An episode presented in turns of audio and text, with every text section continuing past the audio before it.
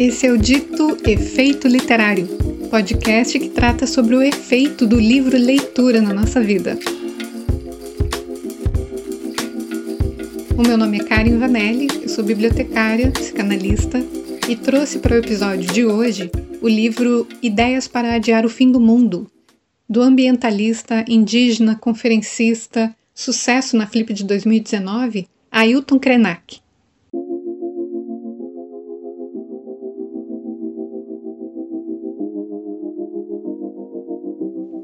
Para esse nosso bate-papo, eu convidei a psicóloga, gestalt terapeuta, doutora em psicologia social e coordenadora do núcleo Ampliar, Raquel Pimentel.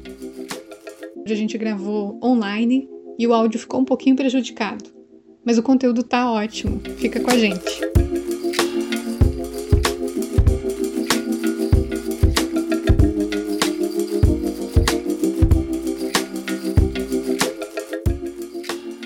Tudo bem, Raquel? Tudo bem. Que alegria estar aqui com você. Que prazer enorme poder fazer essa conversa nesse Coisa dia de boa. hoje. Sobre um tema tão especial, um tema tão importante, né? tão urgente. Verdade, Raquel, porque vou te contar, quando eu selecionei esse livro e eu comentei isso lá no vídeo, normalmente a gente faz um podcast para aprofundar uma conversa que a gente começou lá no vídeo, que está no canal do YouTube com o nome do projeto. Eu imaginava que ia fazer um episódio sobre a cultura indígena, a questão indígena em si, mas me surpreendeu porque é, é muito mais sobre o caminho da humanidade, para onde a gente está indo. Ele tem uma consciência muito ímpar, o Krenak. Inclusive, o livro é a reunião de uma série de conferências que ele deu pelo mundo afora, e é incrível o olhar dele e que representa mesmo essa identidade indígena, a cosmovisão. Ele fala bastante dessa cosmovisão do povo deles e que tem uma diferença absurda com a nossa cosmovisão aqui civilizada, principalmente no sentido de a gente estar tá muito conformado com a ideia de ser meramente um consumidor na vida enquanto eles têm uma relação muito fidedigna com a natureza, a manutenção, a preservação do, dos recursos. Inclusive, eles não chamam de recurso. O rio, a mata, nada é recurso para ele. Quem, quem usa esse termo somos nós. Sim, é um, é um termo bem ocidental, bem, enfim, do, do lugar da, dos dominadores, né, dos colonizadores. Da colonização. Da colonização. Ele coloca de uma maneira bem enfática que todos os povos originários, os indígenas brasileiros, eles convivem com a ideia, o discurso de fim do, do mundo desde sempre, desde que os portugueses botaram o pé aqui, que o discurso é de que o mundo deles acabou, de que não tem futuro, de que eles devem é, se subjugar a essa civilidade proposta. Então, ele agora não se surpreende que a gente esteja chegando no, no limite, mesmo antes da pandemia, a gente já estava vendo o, o, nosso processo civilizatório caminhar para essa total desconexão e essa disruptura que a gente está vendo agora. Fala de, da subjetividade como um caminho, e foi o caminho que os povos originários é, fizeram até aqui para resistir, para seguir vivendo, o alargamento das subjetividades. Acho esse um dos conceitos mais bonitos, se não o central do livro. Ele conta do quanto os povos indígenas têm a cultura do sonho, da intuição.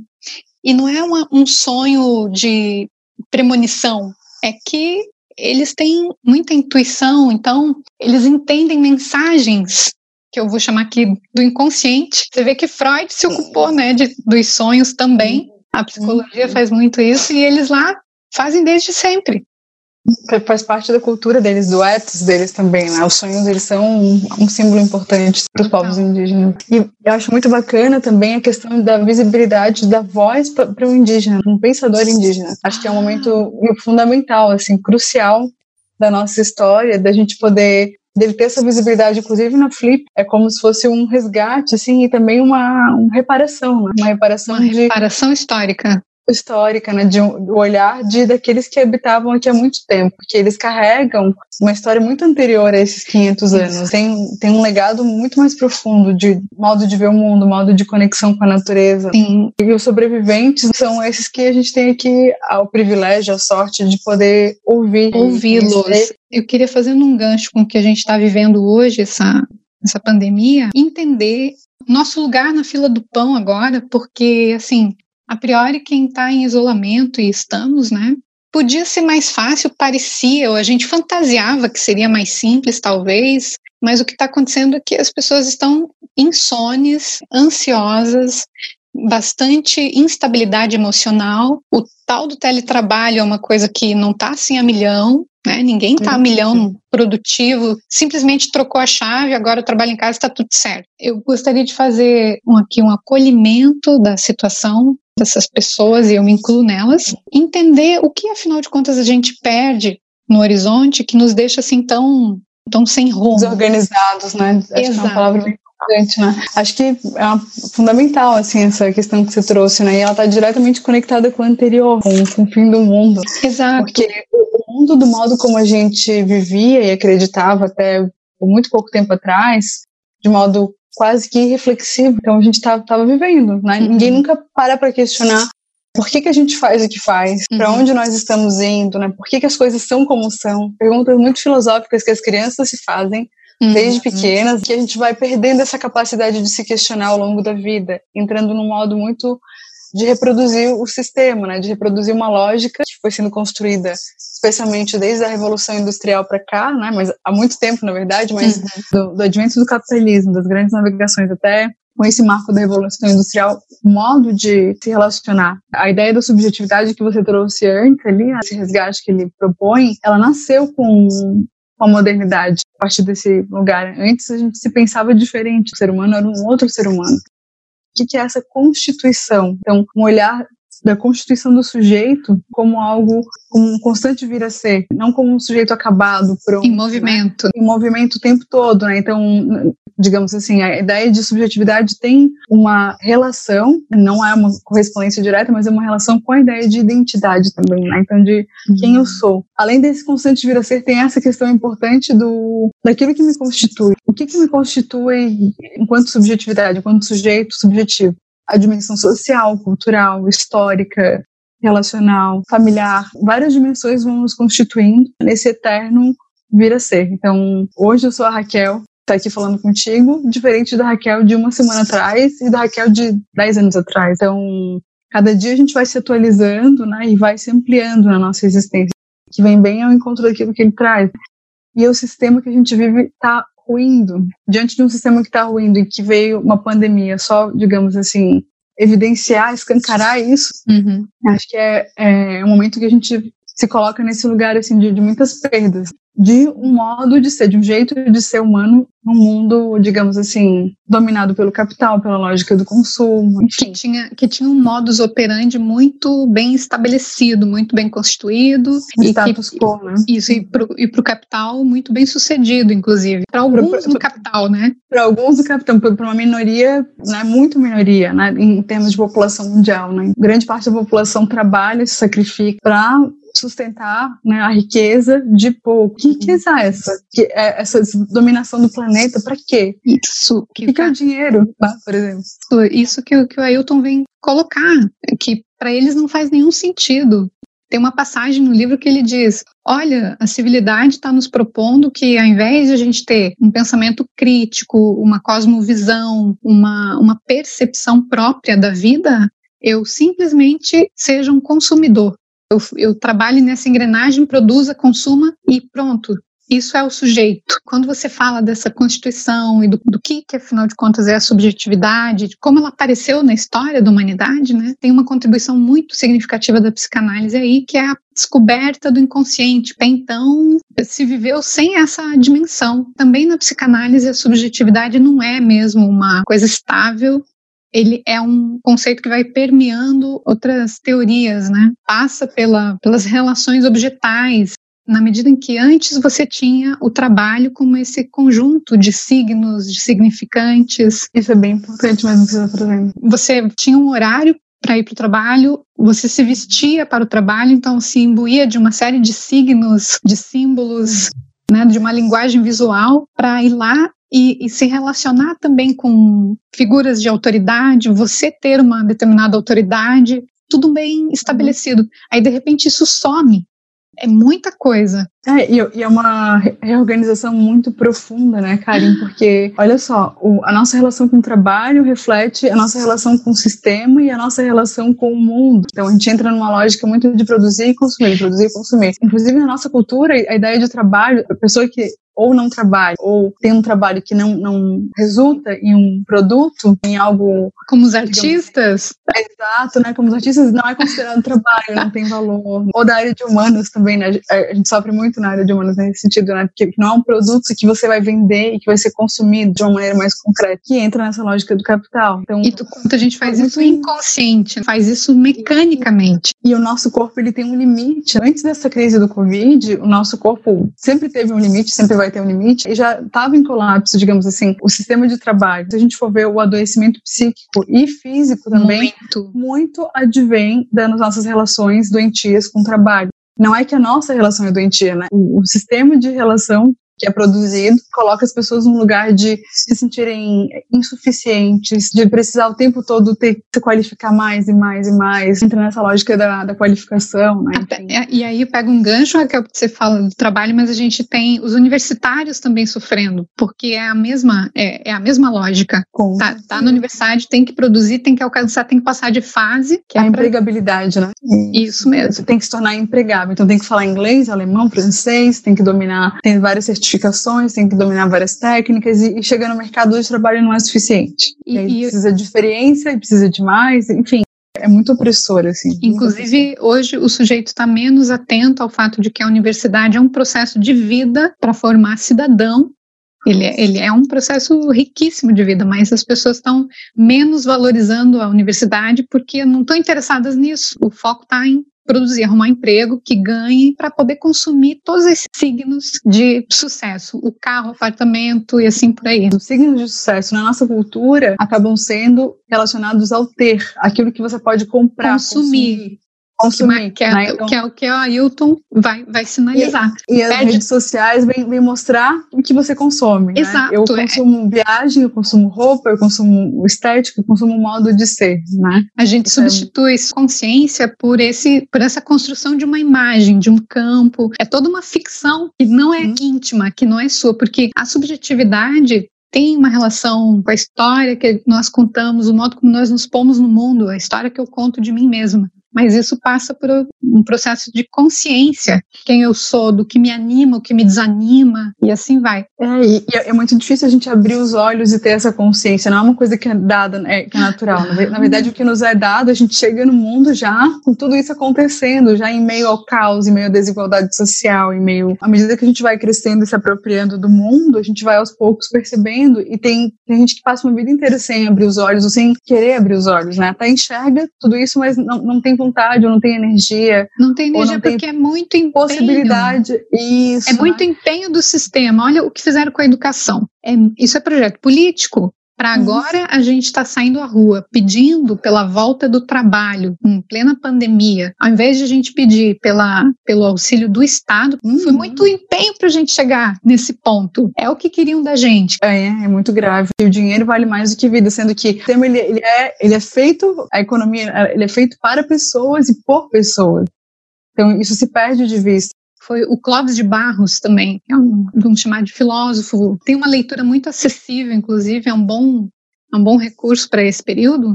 Ele vai dizer exatamente isso.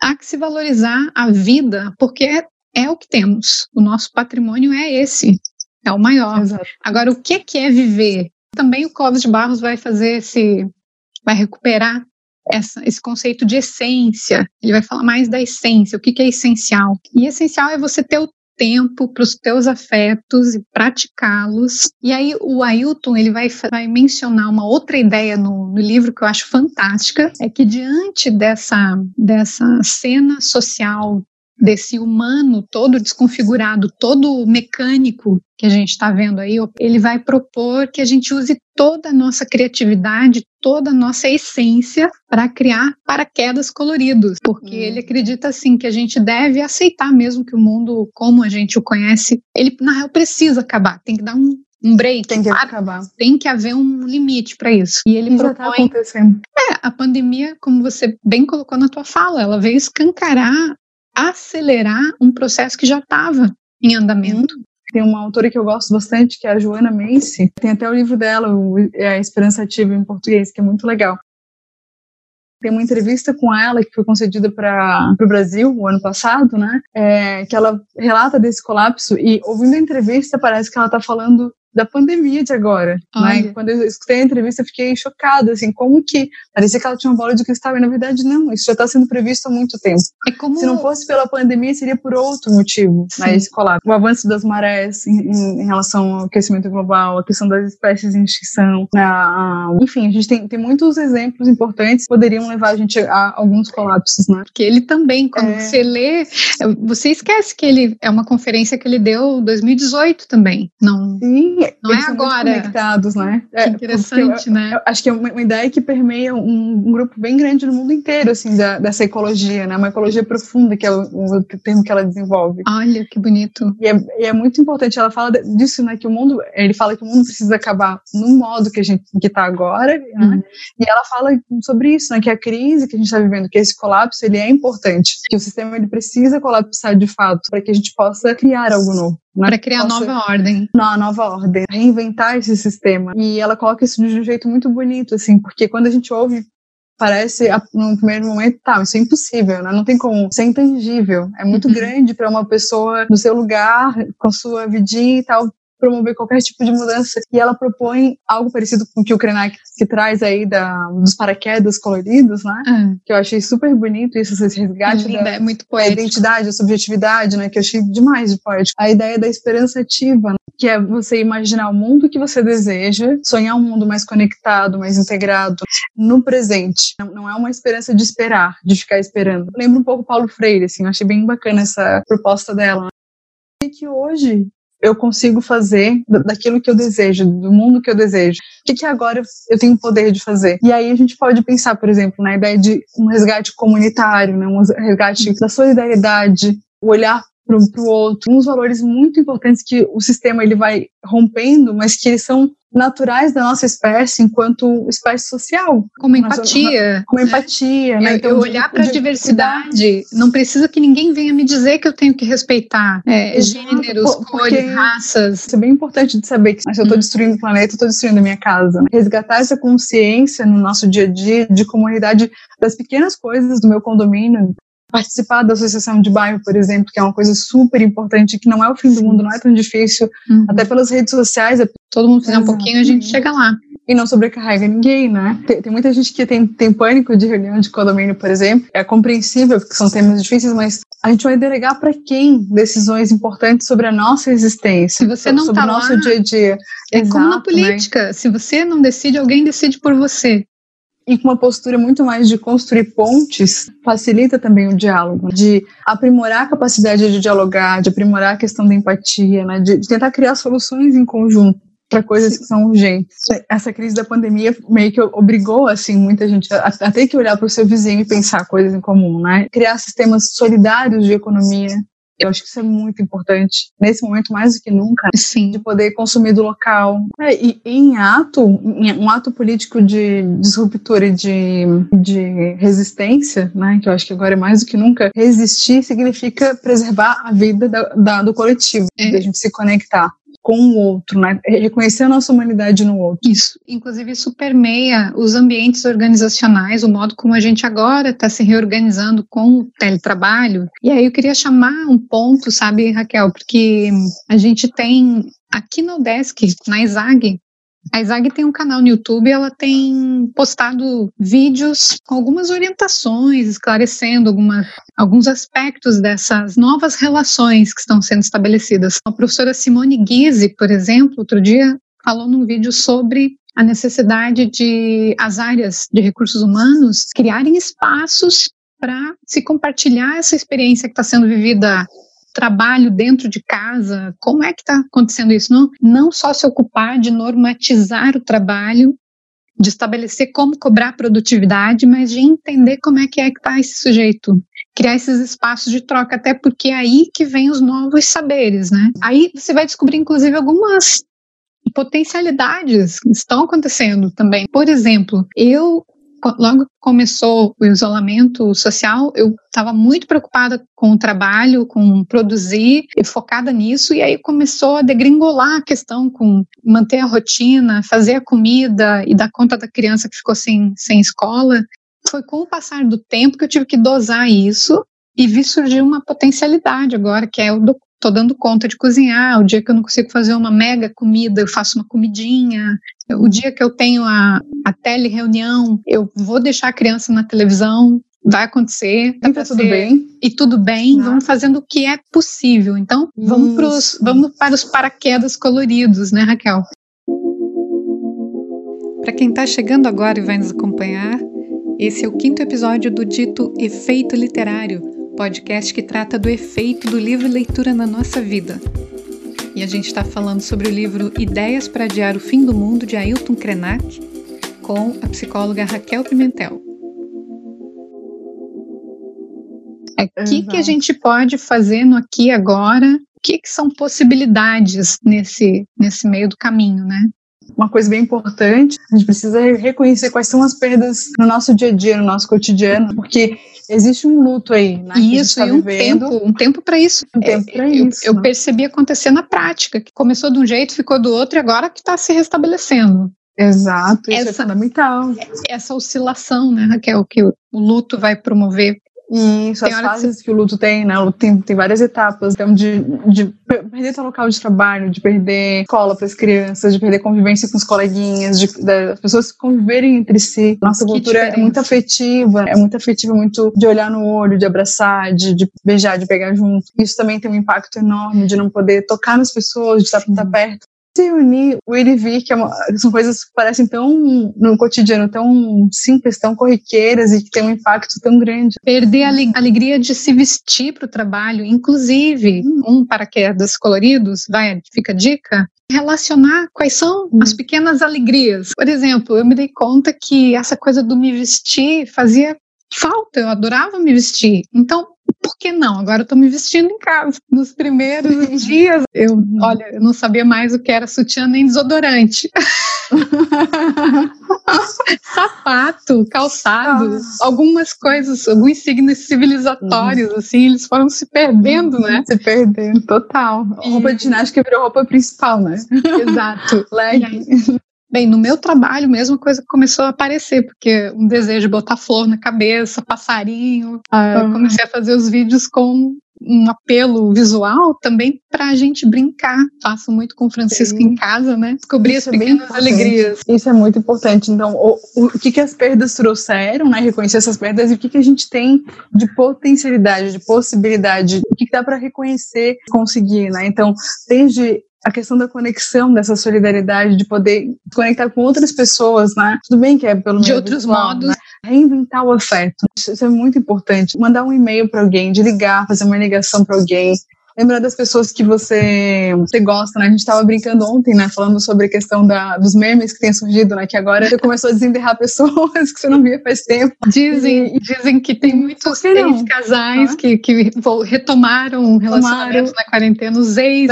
É, né? tem, dizem que tem muitos casais que podem vir a se separar, aconteceu na China, mas não necessariamente, né? Hum. Mas tem, tem isso também, né? Então, de tentar atravessar isso junto, mesmo estando fisicamente separados. A distância é muito relativa. Se cuidar, se conectar, né? Olhar para o que teu corpo está pedindo. Acho que voltar é, para o corpo é a coisa primordial de todas agora, né? Ouvir o que, que teu corpo te pede.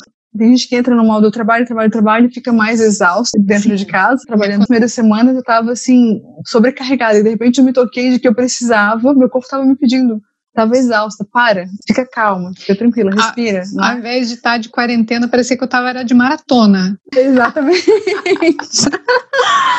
maratona de produtividade, né? Então, Isso. Como estamos imbuídas dessa lógica impressionante, como mesmo refletindo sobre isso, ponderando e tentando produzir novas maneiras de estar no mundo, ainda assim a gente tá muito imbuída nessa, por essa lógica, isso é Não, muito complicado. Eu, eu mesma, quando falaram assim, ah, vamos preciso se reinventar, eu sou a louca da reinvenção, eu já saí me reinventando toda. quando eu vi, não estava dando conta do, do, essência, do básico. Fazer comida. O almoço aqui em casa começou a sair às três da tarde com criança. Meu Deus, porque eu perdi. Você tocou num ponto muito importante, amiga, que o básico é, o, é muito importante. Né? Se, se, a gente conseguir atravessar a pandemia com o básico, já é muita Isso. coisa. Né? Então, qual, qual é o possível de cada um? Qual é o possível? A palavra possível é muito importante, Ai, né? Isso. Qual é o possível hoje? do possível, quarentena a do quarentena possível. do possível. Respira, então, respira, né? Isso, né? Não, não entrar numa lógica de ter que produzir loucamente, porque a gente tem um sofrimento junto, tem uhum. perdas junto, não, não é só. É, eu, eu vi em vários lugares, gente, não é férias, é é quarentena, né? Então a, vida segue. Só que a vida segue né, em quarentena, mas não como antes. Então, não tem como dentro de casa, vivendo luto, vivendo mudanças, vivendo medo. Porque eu, por Sim. exemplo, morro de medo de ir no mercado, eu entro em pânico. Chego no mercado, eu fico super tensa né, o tempo todo. Então a gente está num momento em que os hábitos estão mudando, a gente está ressignificando muita coisa ao mesmo tempo. Então dá um tempo para o corpo assimilar isso, para entender isso, para acomodar, para construir possibilidades, construir jeitos possíveis. Então respira, calma. Porque esse, né? esse, é um pouco. esse é o processo de constituir sujeito eu vou me dando tempo, vou me apropriando, me conscientizando, tomando consciência do que está acontecendo, dando tempo para o luto acontecer, e isso vai integrando no meu ser. Exatamente. Vai então, tomando, vai indo para o lugar. Sim, e, e, o que as pessoas têm precisado muito agora do que eu tenho escutado na clínica é um lugar de amparo, um lugar de morada. Né? Então, que sejamos morada um do outro, de você poder se acolher, se autoacolher e poder dar um lugar para o outro também, né? Atravessar juntos isso. Isso. Então, quando resgatar a ideia de comunidade comum, a gente está vivendo uma coisa comum que atravessa inexoravelmente todo mundo. Você me fez lembrar de um outro aspecto muito importante, que nós somos seres estéticos. Bem, quando a gente está aqui falando de subjetividade, a gente está falando disso, de uma necessidade de conforto emocional, quando você fala da morada, nossa, como a relação com a nossa casa mudou mesmo, né? Antes ela, ela tinha mais vazio do que outra coisa. Era um lugar para dormir, né? A gente vinha para casa para dormir.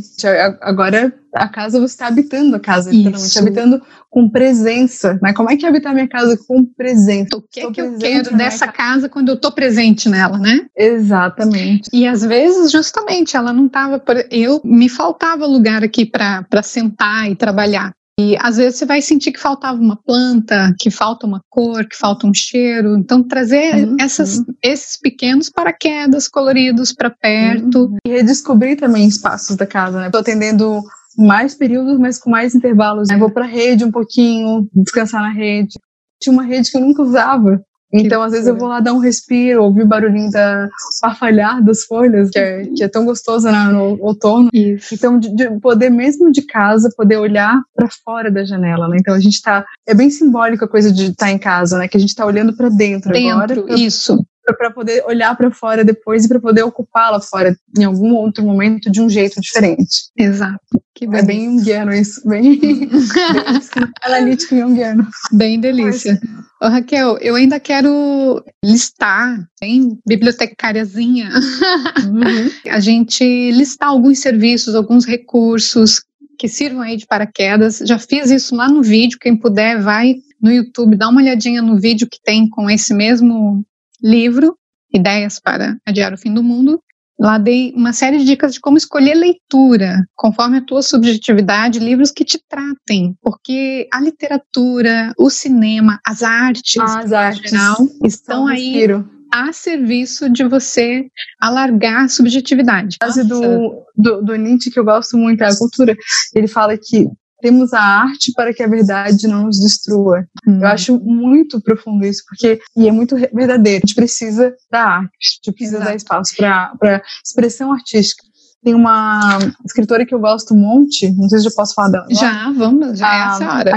A, a Cris Lisboa, né? Ah, ela delícia. tem um, um site, um Instagram muito legal, que é uma escola de escrita criativa e afetiva chamada Go Writers. Assim mesmo que escreve. depois a Karen deixa escrito Isso. algum lugar. Vou deixar uma é lista de. É, é, é, fartura, fartura de, de dicas aqui para quarentena do possível. E, e uma coisa que ela traz, a, a ideia de você poder escrever para dar um lugar para coisas que você não consegue expressar de outra maneira. Então ela diz que tem coisas que só saem da gente por escrito.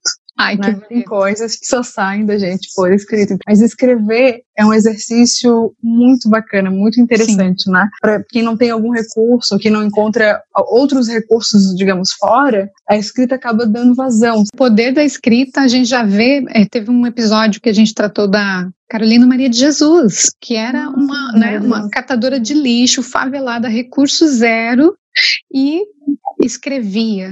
A professora Andréia também nos diz, né, do quanto na cultura das mulheres, as mulheres negras usaram muito da escrita para essa esse escape da vida como ela é. Né? Mais uma vez, é o nutrir a subjetividade uma experiência que eu tive no ano retrasado e passado, eu fiz durante um ano, como se fosse um planner, assim, e eu não preenchia é, digamos assim, os dias da semana com os compromissos apenas que eu tinha, né? Eu preenchia de lá, mas chegava no domingo, eu olhava para trás e, e, preenchia com tudo que eu tinha feito, não de só produtivo de trabalho, mas coisas que eu tinha feito geral. Se eu fui ver minha sobrinha, se eu fiquei, fui tomar um ah, café com uma amiga. As afetivas. Então, as coisas afetivas. Quando eu olho, eu tinha uma sensação de preenchimento muito grande.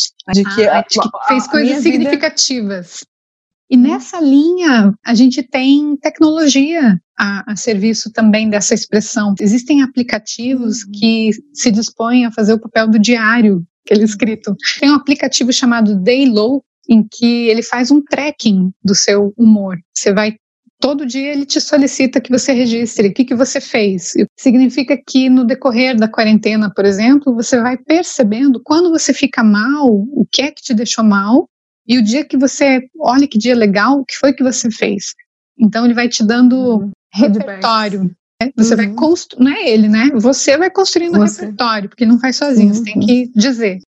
E aqui na UDESC a gente tem um grupo incrível, um grupo de estudo que tem uma revista fantástica chamada Apotec. Não sei se é assim que pronuncia, né, galera? Eles estão promovendo lives, encontros do tipo capacitação. Outro dia teve arte na escola, foi lindíssimo.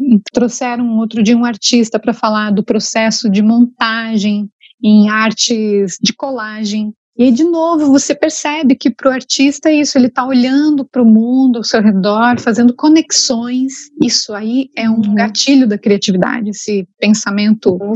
é relacional. A revista inteira disponível pelo perfil deles no Instagram, Apotec, vou deixar escrito aqui também na descrição desse episódio. Tem um trechinho do Eduardo Galeano que, eu, que tem a ver com isso da arte que você está falando, do livro dos abraços. É, ele, ele, é bem, ele, ele é bem curtinho. Eu posso ler rapidinho? Leia. Eu sou muito devota da santa literatura. Eu gosto muito também, eu sou muito Por, fã também da. Porque a literatura ficcional vai, você vai fazer o filme. Esse exercício, o cinema te, ele te, ele faz por você. Então você fica meio preguiçosinho, uhum. né?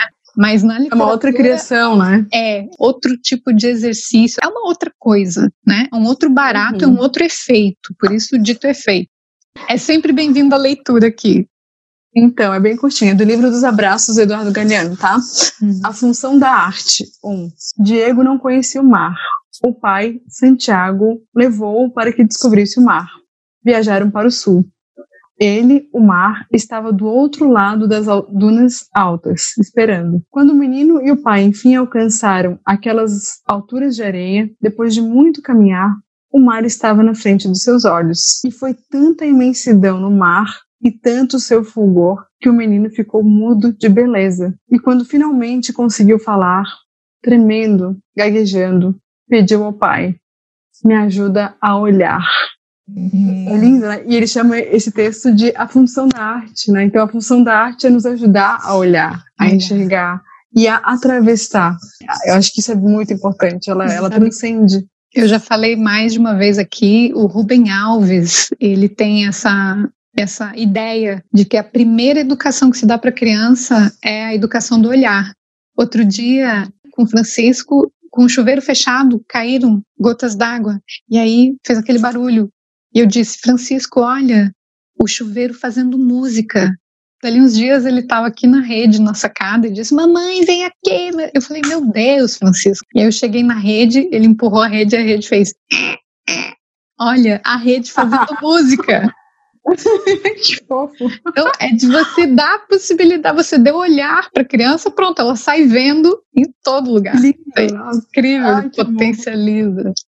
Criança demais, né? São demais. ótimos, são maravilhosos. Ô, Raquel, é você legal. falou do corpo, eu sei que o corpo tem uma função muito especial na Gestalt.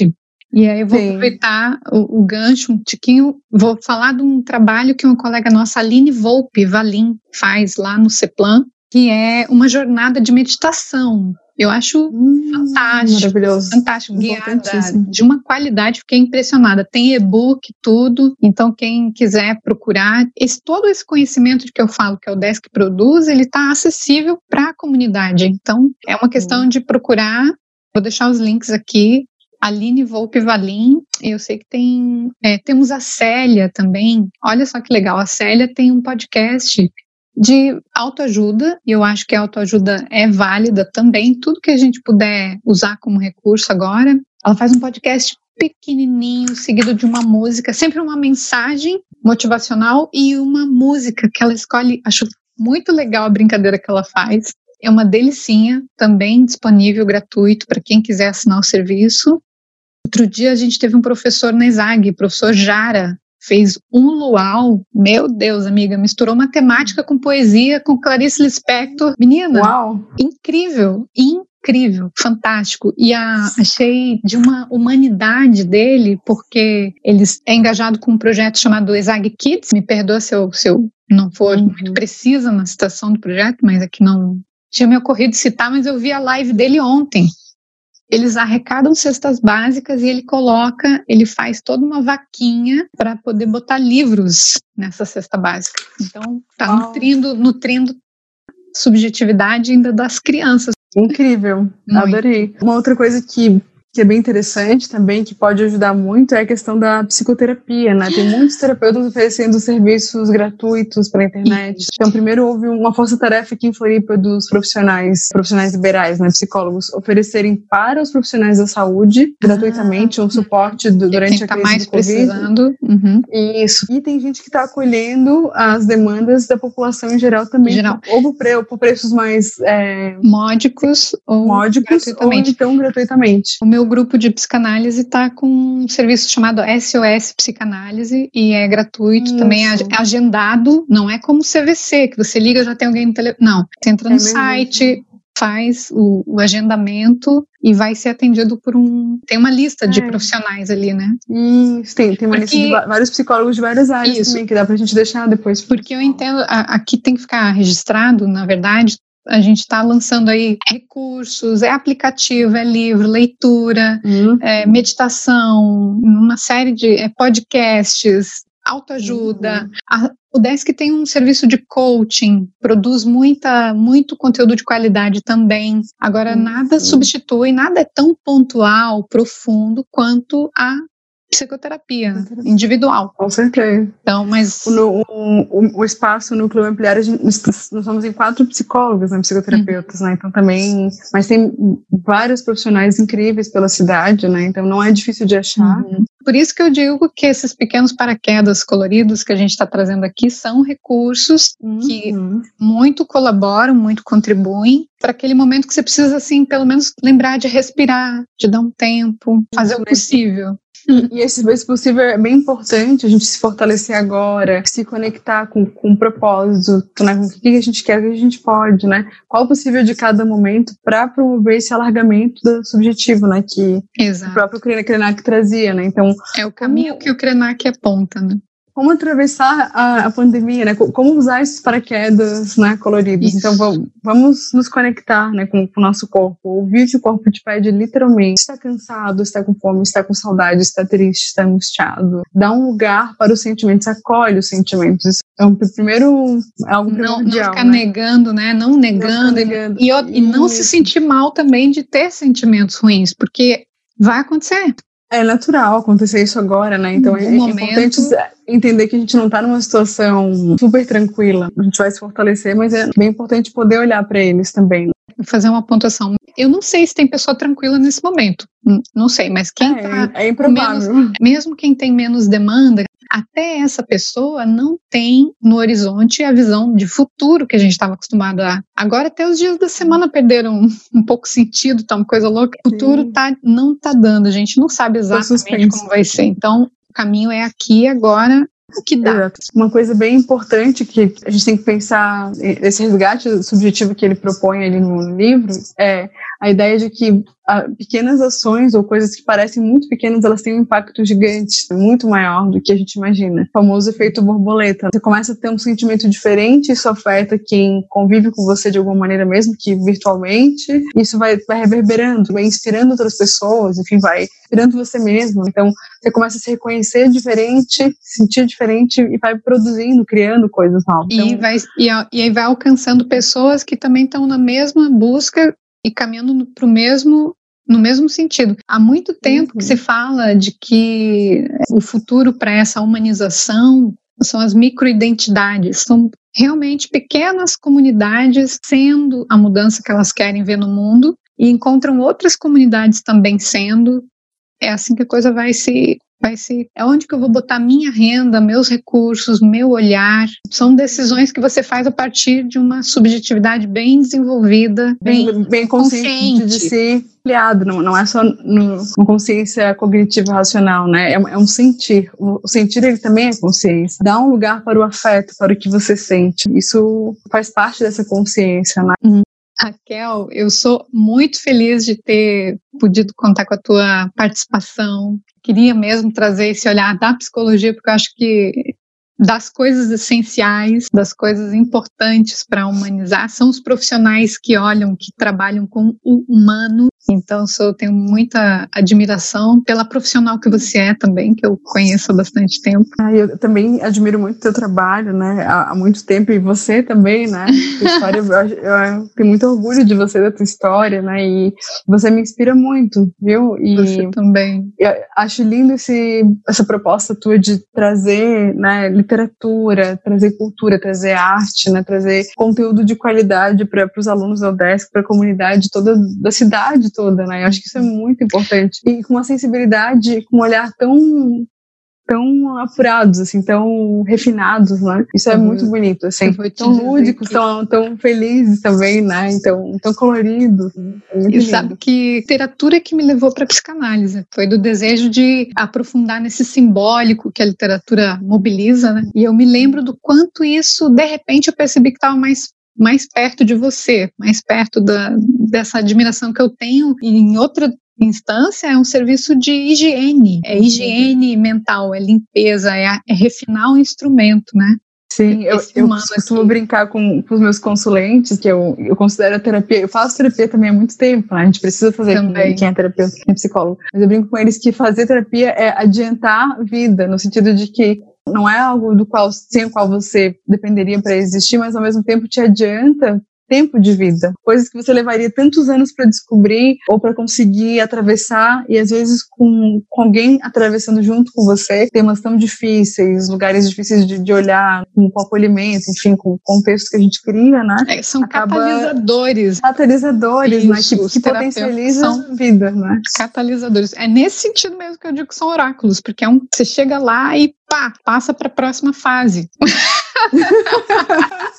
Ficamos por aqui. Que atravessemos a quarentena né, da melhor maneira possível.